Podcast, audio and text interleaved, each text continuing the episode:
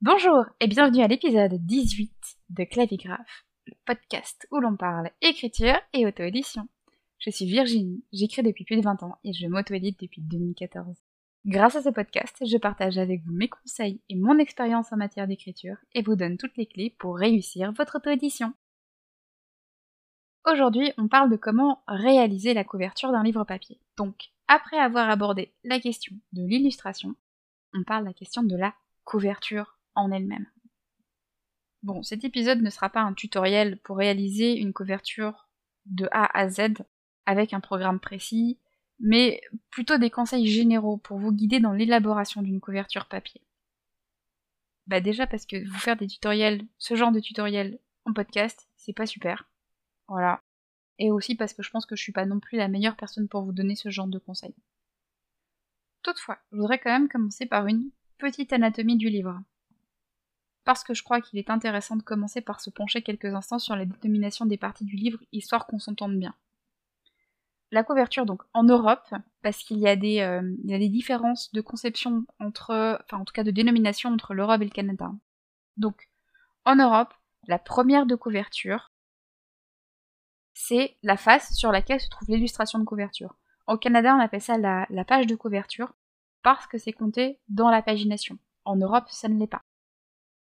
Ensuite, quand vous tournez le livre et que vous tombez sur le côté où il y a inscrit, donc le côté court, où il y a inscrit justement le rappel du titre et du nom d'auteur, c'est ce qu'on appelle le dos. C'est la partie de la couverture protégeant la reliure et permettant d'identifier le livre lorsqu'il est rangé sur une étagère.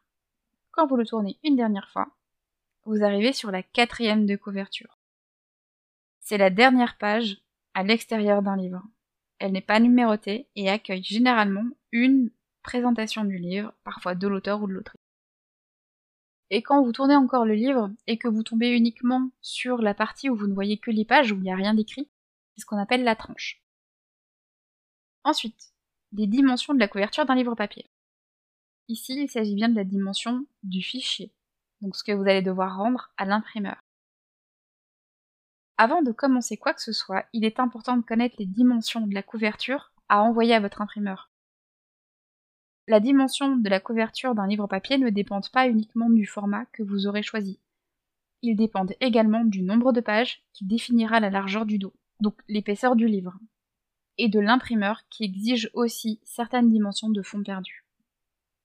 Il est important de noter que vous n'enverrez qu'un seul fichier à votre imprimeur comprenant la première de couverture, le dos et la quatrième de couverture. Je vous ai parlé tout de suite du fond perdu. Qu'est-ce que c'est? Lorsque vous concevez un document graphique destiné à l'impression et à la découpe, comme une couverture de livre papier, des marque-pages, des cartes de visite, des prospectus, etc.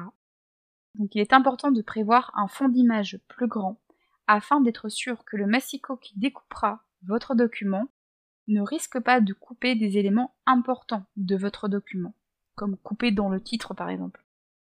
Le fond perdu est donc un surplus de matière graphique, comme un fond coloré, qui garantira que l'image sera pleine, pas de bord blanc, et que le contenu du document sera préservé. La taille du fond perdu varie d'un imprimeur à l'autre et peut aller de 2 à 5 mm. Afin de garantir l'intégrité du contenu du document, il est conseillé d'ajouter une marge de sécurité à l'intérieur des limites du document également. Dans cette marge de sécurité ne doivent figurer aucun élément important. Une fois que vous aurez envoyé votre livre mis en page à votre imprimeur, il vous fournira un modèle avec les dimensions attendues pour la couverture. La confection d'une couverture d'un livre papier. Ici, il s'agit de la confection d'un point de vue technique avec des logiciels. Une fois que vous avez ces dimensions, vous pouvez soit les envoyer à votre illustrateur ou illustratrice, qui s'occupera de concevoir votre couverture selon les dimensions données, soit ce sera à vous de la réaliser. Pour faire une couverture, l'idéal c'est de travailler avec des logiciels professionnels tels que Photoshop ou Illustrator, ou leur équivalent gratuit, GIMP ou Inkscape. Alors évidemment, il existe d'autres logiciels euh, peut-être moins connus, mais ça ce sont vraiment les quatre, euh, les les plus utilisés. Certains imprimeurs disposent de programmes en ligne pour la confection de couvertures de livres papier. C'est le cas par exemple pour Books on Demand ou KDP et Bookelis. Mais cela ne vaut pas un véritable programme dédié. Il est également possible de faire la couverture de votre livre papier grâce à Canva et à son outil de dimension personnalisée. Toutefois, c'est assez fastidieux. En outre, je vous déconseille quand même euh, de ne travailler qu'avec Canva, tout simplement parce que euh, les documents restent en, en résolution de 150 dpi. Alors que pour l'impression, on demande des fichiers en 300 dpi. Vous risquerez donc d'avoir une couverture floue une fois imprimée. En outre, Canva est conçu pour créer des images qui ne sont pas destinées à l'impression, et n'auront donc pas le bon profil colorimétrique. Pour celles et ceux qui n'ont pas très bien compris de quoi je viens de parler, la résolution d'une image correspond au nombre de pixels par pouce qu'elle contient. Donc un pouce, c'est égal à 2,54 cm. Elle est exprimée en ppp, point par pouce, ou en dpi, dots per inch. Plus il y a de pixels ou de points par pouce, plus il y aura d'informations dans l'image, et donc plus elle sera précise. La résolution minimum pour une impression de bonne qualité est de 300 dpi ou 300 ppp. Quant au profil colorimétrique, il s'agit de la manière dont les couleurs sont gérées dans un fichier. On ne gère pas les couleurs de la même manière selon qu'il est destiné à, à un affichage numérique ou à une impression. Les images uniquement destinées à l'affichage sur écran, comme les couvertures d'e-book par exemple, sont en RVB ou RGB pour rouge vert bleu ou red green blue. Alors que les images destinées à l'impression doivent être en CMJN, cyan, magenta, jaune, noir, ce que l'on appelle la fameuse quadrichromie. C'est très important de respecter ce point sous peine d'avoir un mauvais rendu de couleur. Le profil colorimétrique peut être défini au moment de la création de votre document dans le logiciel de traitement d'image. D'ailleurs, à ce propos, lors de la première impression de mon premier roman, je n'ai pas fait attention et j'ai fourni à mon imprimeur Books on Demand un fichier en RVB. J'ai eu des problèmes d'impression parce que les couleurs ont été beaucoup plus saturées en fait. J'avais des couleurs fluo alors que normalement ça ne devait pas être le cas. Dans l'article dédié à cet épisode, j'ai mis côte à côte le livre avec la couverture imprimée en RBB et la couverture imprimée en CMJN. Vous verrez, c'est pas du tout les mêmes saturations de couleurs. Une question taraude aussi souvent les autopubliés, qui est dans quel sens faut-il mettre le texte sur le dos? Alors vous avez trois possibilités.